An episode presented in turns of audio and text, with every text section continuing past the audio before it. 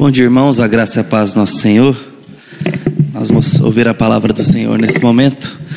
E eu convido os irmãos a abrir a Bíblia no Evangelho de Lucas, capítulo 11, versículo 1.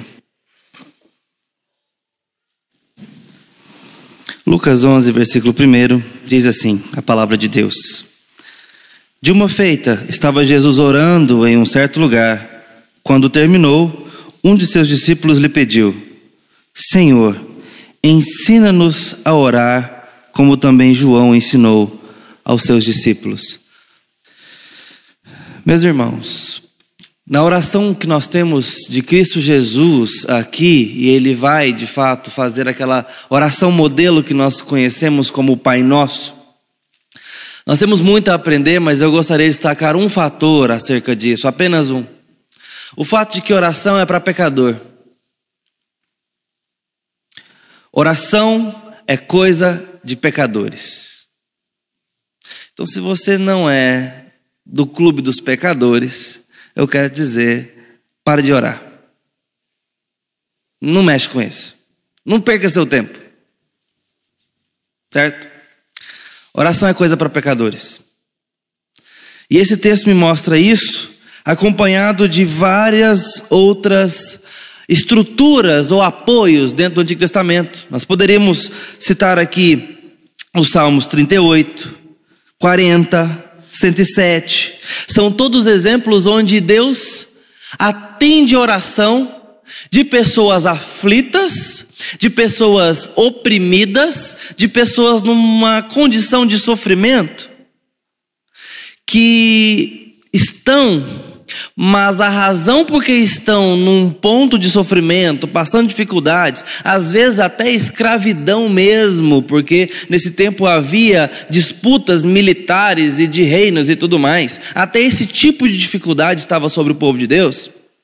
E estas pessoas, nessa condição sofrida, oram a Deus. Agora, por que estão nessa condição sofrida? Por que estão passando essa dificuldade? Nesses casos que eu dei para os irmãos dos Salmos, é por causa do próprio pecado deles. No caso, por exemplo, do livro de Juízes, onde nós temos ciclos que se repetem, há ali um, um, um ciclo vicioso onde o povo caminha em obediência para Deus, agradece a Deus as suas bênçãos, mas logo se acostuma com aquilo ali e começa a se desviar do caminho do Senhor, começa a se envolver com práticas fora da palavra do Senhor, começa a desprezar o Senhor e pecam. E nos seus pecados eles sofrem. Porque o pecado nunca vem para nos fazer feliz. Essa é a propaganda, mas o que está por trás disso é outra história. O resultado de uma vida fora do caminho do Senhor não traz satisfação para o seu rebanho. Não é pasto, não é alimento. É falsa comida. E com falsa comida, ninguém satisfaz.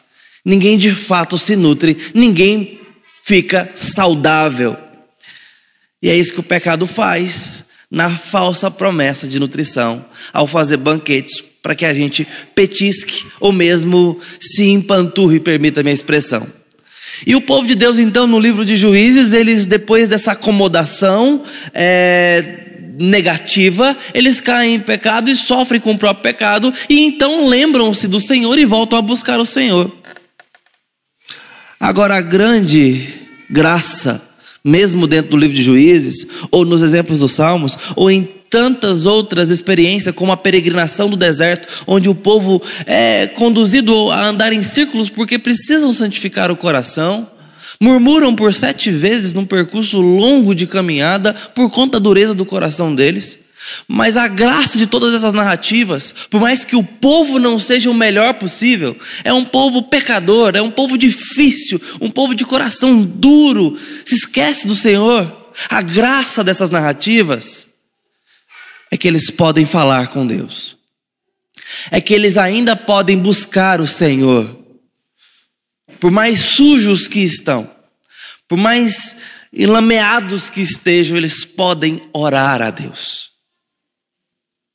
Oração é coisa para pecadores, isso não reforça em nós o pecado, mas deve reforçar em nós a graça, porque nós precisamos ser honestos conosco mesmo e reconhecer o nosso próprio coração.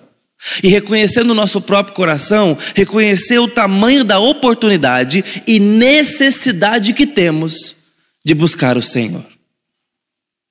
Enquanto olharmos para nós como alguém além da maldade, além do pecado, além da sujeira, isso não é coisa, isso é dos outros, isso é para o fulano. Ah, se fulano estivesse aqui ouvindo essa mensagem, ah, se fulano estivesse aqui para ouvir esse sermão.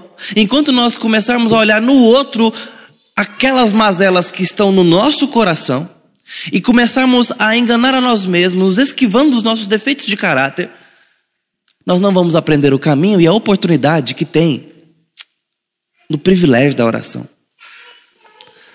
Quando o Senhor aqui nos fala, eu vou ensinar vocês a orar. É isso que os discípulos estão pedindo. Senhor, ensina-nos a orar. O Senhor, pois bem, eu vou ensiná-lo. Os seus discípulos, aquele que ele escolheu para estar perto deles. Jesus está ensinando eles como falar com o Pai. Sabe o que o Senhor diz? O Senhor diz assim, versículo 4: Perdoa-nos os nossos pecados. É isso que o Senhor Jesus inclui na sua aula sobre oração.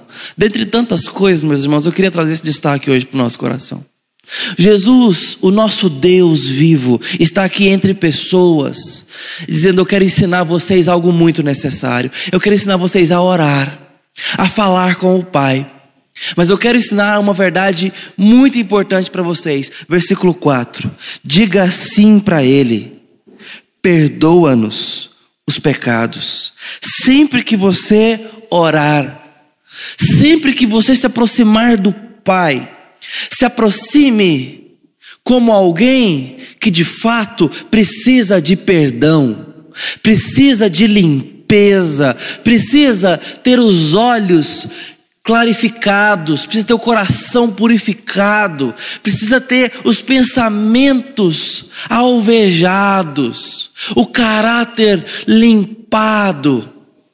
Aproxime-se assim do Pai, porque nas suas melhores intenções, nunca será digno de estar diante das luzes perfeitas do nosso Senhor. Sabe quando nós trocamos a iluminação da casa? Sabe quando a gente chega, talvez com uma lanterna mais perto ali dos cantinhos, e começa a ver que talvez a casa não está tão limpa assim quanto parecia?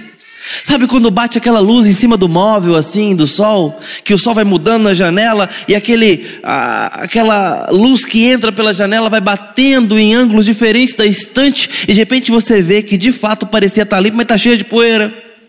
Poeira é uma coisa que acumula com tanta facilidade e insistência. E para quem tem rinite igual eu, fica percebendo quando tem poeira, antes de ver. E se eu comecei a espirrar, eu posso ir lá pertinho, que vai estar tá cheio de poeira.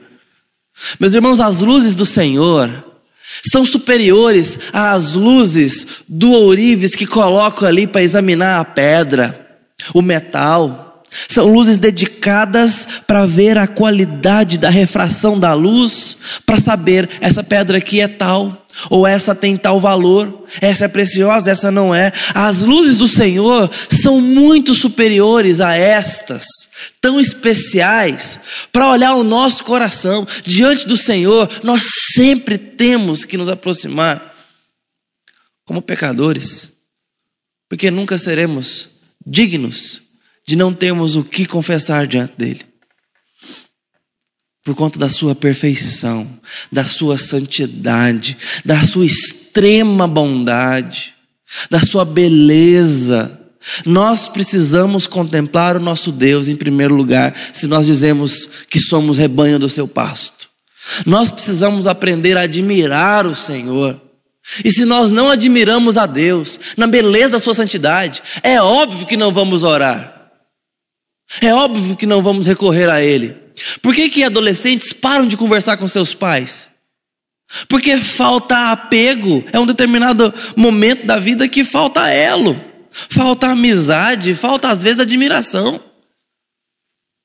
Filhos vão se distanciando de seus pais e isso dura às vezes, infelizmente, para a vida adulta. Relacionamentos quebrados na família porque falta apreço, falta valoração. Falta dedicar valor no outro. E os relacionamentos vão se distanciando, o diálogo vai acabando. Isso acontece no casamento. Vai faltando respeito, vai faltando admiração, os nossos pecados vão causando no outro distância, desprezo, desapreço, e isso vai quebrando a comunicação. Ora, com o nosso Deus não é diferente, meus irmãos. Se nós deixamos de nos apegar aos valores do Senhor, se nós deixamos de valorizar as qualidades do nosso Senhor, se os nossos pecados e defeitos vão nos distanciando da beleza dele, ou até nos fazendo querer escondermos o nosso coração, a nossa presença de Deus, é óbvio que não vamos querer falar com Ele. Não vai ter em nós fome por Deus, saudade de Deus, vontade de estar com Deus. Agora, quando Jesus vem nos ensinar, Ele está dizendo: santificado seja o teu nome, ó Deus. Santifica o teu nome, Senhor na vida desses pecadores que oram a Ti. Jesus está nos ensinando um caminho, Jesus está nos ensinando um jeito, Ele está dizendo que nós precisamos buscar perdão toda vez que orarmos. Porque quando Deus santifica o seu nome, Ele está santificando o nome dele na terra. Agora, meus irmãos, onde é que Deus escreveu o nome dele? Na terra. Em Jerusalém? No Monte Sinai? No Rio Vermelho? No gado de Davi, onde que Deus escreveu o nome dele? Como é que as pessoas sabem que Deus está passando por algum lugar? Como é que Anápolis sabe que Deus existe? É olhando para os montes? As tribos longínquas, não alcançadas pela civilização, podem confessar Jesus Cristo? A palavra de Deus nos diz que a fé em Deus. A fé que confessa Jesus vem pelo ouvir e ouvir a palavra de Deus. Agora, quem é que prega a palavra de Deus? Os anjos? Os pássaros? As cachoeiras de Pirinópolis com seus sons magníficos e tão gostosos? Não, meus irmãos. Quem prega a palavra de Deus são filhos e filhas alcançadas pela palavra de Deus. Porque Deus decidiu que o que seria conhecido a seu respeito se manifestaria entre os homens, através de homens, de pessoas. O nome do Senhor é proclamado para as pessoas e pelo mundo através dos filhos de Deus. Deus escreveu o nome dele na gente. Nós levamos o nome de Deus onde quer que a gente vá. E ao levar o nome de Deus, nós podemos estar difamando o nome de Deus ou glorificando o nome de Deus? Isso vai depender do nosso testemunho. Quando nós vemos uma criança baguncenta, a primeira coisa que a gente pergunta é o quê? Cadê o pai ou a mãe dessa criança? E aquela criança te representando, se ela não tem educação, o que você pensa imediatamente? Que essa criança é fruto da geração? Que as crianças de hoje em dia é isso ou aquilo outro? Não. Corretamente, é fácil pensarmos que não deram educação para essa criança em casa. A gente acabou de pedir ao Gustavo e a Raíssa que se comprometesse aqui com valores que nós importamos como igreja para se comprometerem sobre a vida do Eduardo. E nós, como igreja, falamos: nós vamos apoiar isso. E se o Eduardo estiver aprontando aqui, nós vamos dar apoio. Não a baguncinha que ele está fazendo, mas a Raíssa e o Gustavo dizendo: nós vamos conseguir construir na vida dele. Nós vamos apoiá-lo para que ele honre o que os pais honraram. E vamos puxar a orelha dos pais se os pais estiverem faltosos. Nós pedimos aos papais e mamães aqui, vocês prometem trazê-los à casa do Senhor? Prometemos. Aí o pai passa três domingos, quatro, sem vir à igreja. Nós temos que pedir: você está vindo? Você está trazendo o seu filho? Vocês entendem, meus irmãos, a responsabilidade que aquele que está debaixo de uma autoridade carrega. Nós representamos o nosso pai, como os filhos representam os seus papais e mamães. Como a criança na escola representa a educação que tem em casa. Nós levamos o nome do Senhor e quando o Senhor diz santificado seja o teu nome, Pai, Ele está dizendo santificado seja o teu nome neles. Conserta o teu nome ao consertar aqueles que levam o seu nome. Jesus está nos estimulando, encorajando a chegarmos diante do Pai pedindo: Pai, trata-nos. Essa é a base de toda oração, essa é a fundamentação de toda a verdade.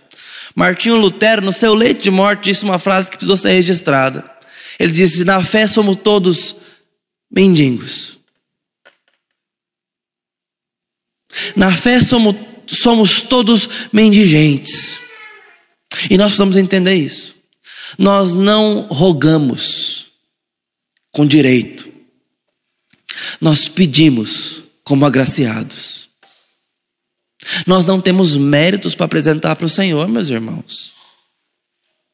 Nós não temos autoridade diante do Senhor. Nós temos privilégios. Nós temos favores. Nós temos muitos amores dados do Pai para nós. Que se permite ser alcançado por gente como a gente que se permite ser encontrado na oração por pessoas como o povo dele ao longo da história que nós comentamos, que se permite ser achado na maior lambança da nossa vida e fala: me busca de todo o seu coração e vocês vão me achar. E Deus vai nos limpar no processo. Não tem como se encontrar com Deus e sair do mesmo jeito que se chegou. Tem como é não se encontrar com Deus e ficar do jeito que está. Tem como é não buscar o Senhor e nunca ser iluminado por suas luzes. Agora tem gente que não quer que ligue as luzes da casa para não ver a sujeira. Esta atitude, esse comportamento vai nos escravizar, meus irmãos. A Bíblia fala, através de Paulo, que o pecado embaraça os nossos passos. Não nos deixe sair do lugar. A vida está arrastada, não sai do lugar. As coisas não vão para frente. Há quem diga numa crendice popular de que tem uma cabeça de bode enterrada no comércio, ali debaixo. Tem que desenterrar para ver se a coisa desencanta. Ora, meus irmãos, não é por aí. A vida nos fala que a realidade espiritual é que o pecado gera morte, mesmo na vida dos salvos. O pecado continua gerando morte. O pecado nunca vai gerar vida. Nós precisamos lidar com isso com seriedade e começar a perseguir com severidade em nosso coração os desagrados ao nosso Senhor. Sermos mais rigorosos com isso. Mas como fazer isso? Não é se afastando do Senhor para tratar tudo depois achar que agora Ele vai me ouvir. Isso não funciona porque você não se perdoa. Isso não funciona porque você não tem sabão suficiente para poder lavar o seu coração do pecado. A gente ensina as crianças desde cedo, nós precisamos aprender com esse cântico, porque ele reflete uma realidade bíblica, uma teologia profunda. O sabão lava o meu pezinho, lava o meu rostinho, lava a minha mão. Mas Jesus, para me deixar limpinho, como é que é, gente? Ele lava o meu coração. É isso para me deixar limpinho, Jesus quer lavar o meu coração. É algo que a gente recebe. Não é sinergia, é monergia. Não é eu pego a esponja, Senhor, o sabão e alguém vem com a água e a gente se lava. É monergia, alguém faz isso em mim. Jesus quer lavar o seu coração. Ele quer te purificar, ele quer te limpar. Como fazer isso? Como tratar com seriedade o pecado? Buscando quem limpa. Como me aproximar do Senhor? Buscando o Senhor. Mas, pastor, eu não tenho vontade. Eu estou numa, numa acomodação espiritual. Eu estou frio espiritual. Eu não tenho, sabe, prazer no louvor. Eu não leio a Bíblia mais. Eu estou acostumado com alguns pecados. Eu estou sem comunhão com um monte de gente, da família, da vizinhança, do condomínio. Eu estou em pecados, pastor. O povo de Deus já esteve nessa mesma circunstância e sofreu na pele a consequência do próprio pecado, porque o pecado tem consequência e é de morte.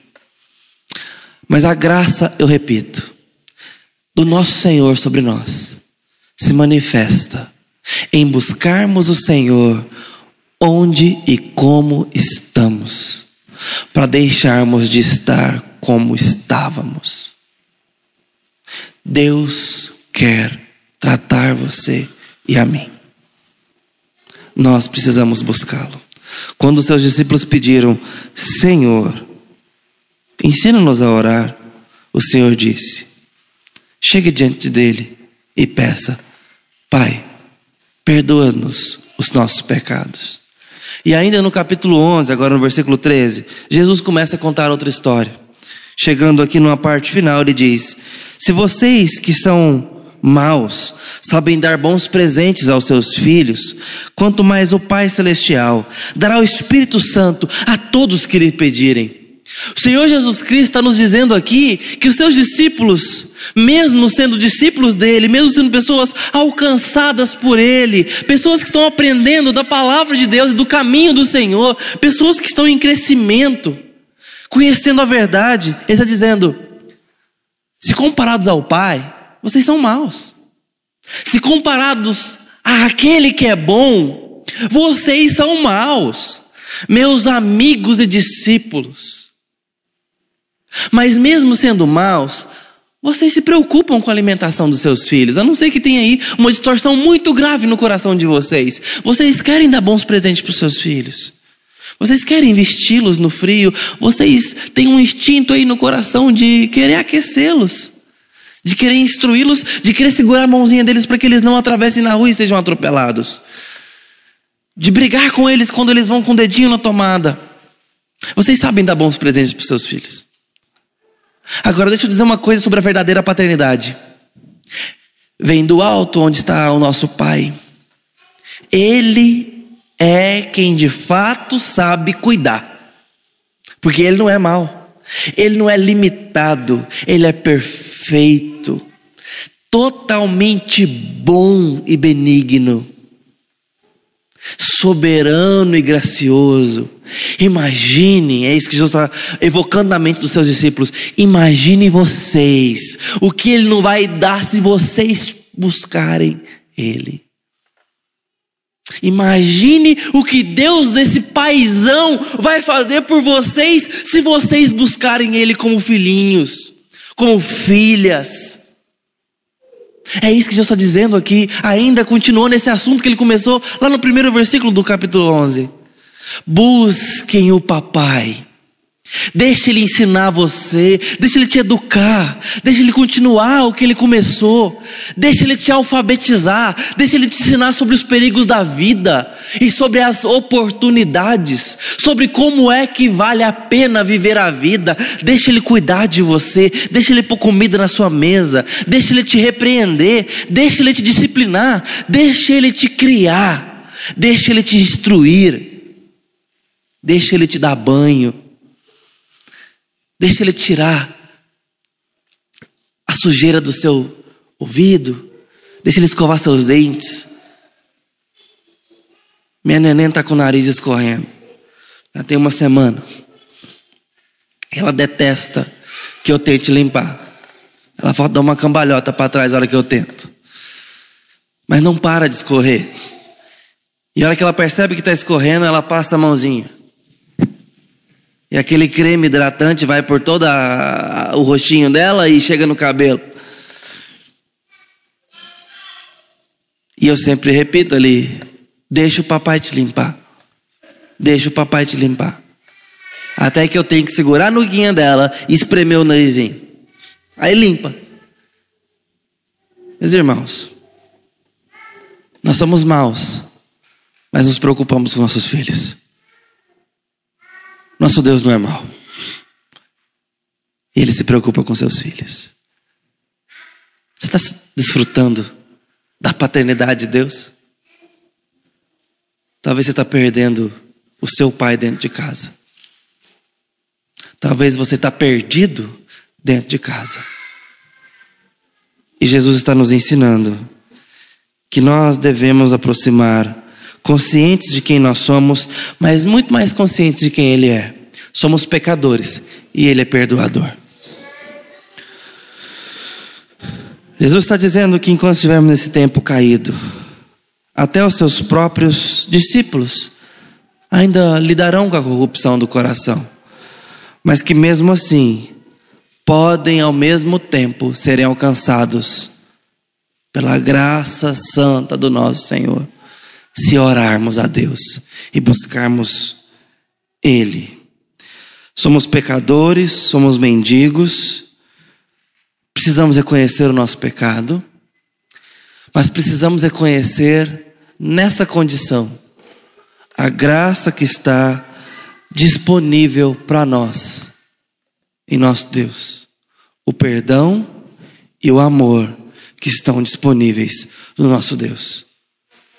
E por fim eu preciso perguntar a mim e a você: você tem buscado o Senhor? Você tem se aproximado do Senhor como quem se aproxima de um Pai bom, disponível? Meu irmão, não perca o seu pai dentro de casa. Ele já te alcançou. Eu estou pressupondo isso sobre a sua vida. Se talvez não seja o seu caso, eu insisto com você, se entregue hoje mesmo ao Senhor Jesus Cristo. Só Ele pode salvar. Só Ele pode trazer a graça para a sua vida e te tirar da lama que você se encontra. E para aqueles que já foram alcançados, você também pode sujar suas mãos. E talvez você esteja entrincheirado pelo próprio pecado nessa manhã.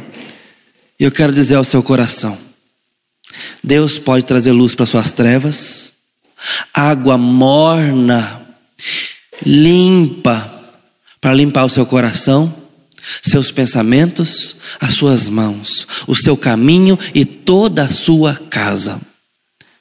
Se você buscar o Senhor, se você buscar o seu Pai, que está disponível, e falar com Ele. Vamos fazer isso nesse momento. Bendito Deus e Pai. Louvado seja o nome do Senhor. Mas nós pedimos que louvado seja o nome do Senhor no meio desse povo que se chama pelo teu nome. Um povo que não é diferente deste que nós vemos na Escritura e que tanto causou tristeza ao coração do Senhor. Que tanto, a Deus, desprezou o seu nome e difamou o seu nome. Mas, Senhor, na nossa realidade e circunstância de vida que nos encontramos, individualmente ou coletivamente, nós te pedimos, dá-nos saudade do Senhor, dá-nos contemplação ao nome do Senhor, Pai, dá-nos urgência de precisarmos nos aproximar do Senhor, gere em nós, ó Deus, vontade vontade de buscar o nome do Senhor, a palavra do Senhor, a presença do Senhor, e lança sobre nós, sopra em nós o teu Santo Espírito, Senhor. Sopra nessa comunidade, ó Deus, a tua presença. Dá-nos, ó Deus, encontros com o Senhor. Limpa-nos o coração, ó Deus. Alcança a minha irmã nessa manhã que está ouvindo essa palavra. Pai, chega até esse coração do meu irmão que está ouvindo aqui, Deus. Em nome de Jesus causa aquilo que o Senhor mesmo provoca, resulta aquilo que o Senhor mesmo é causa. Deus faz em nós, traz perdão, traz confissão, traz redenção, Senhor. Limpa os nossos corações, nos perdoa, ó Deus, nos deixa leves, santifica-nos, ó Deus. Traz a presença do Teu Santo Espírito para alegrar a nossa vida e para glorificar o Senhor no meio de nós. E por fim, Senhor, renova a adoração no coração do rebanho do Senhor nessa manhã. Em nome do nosso Senhor Jesus, que nos ensinou a orar e pedir ao Senhor: perdoa-nos, ó Deus. Amém.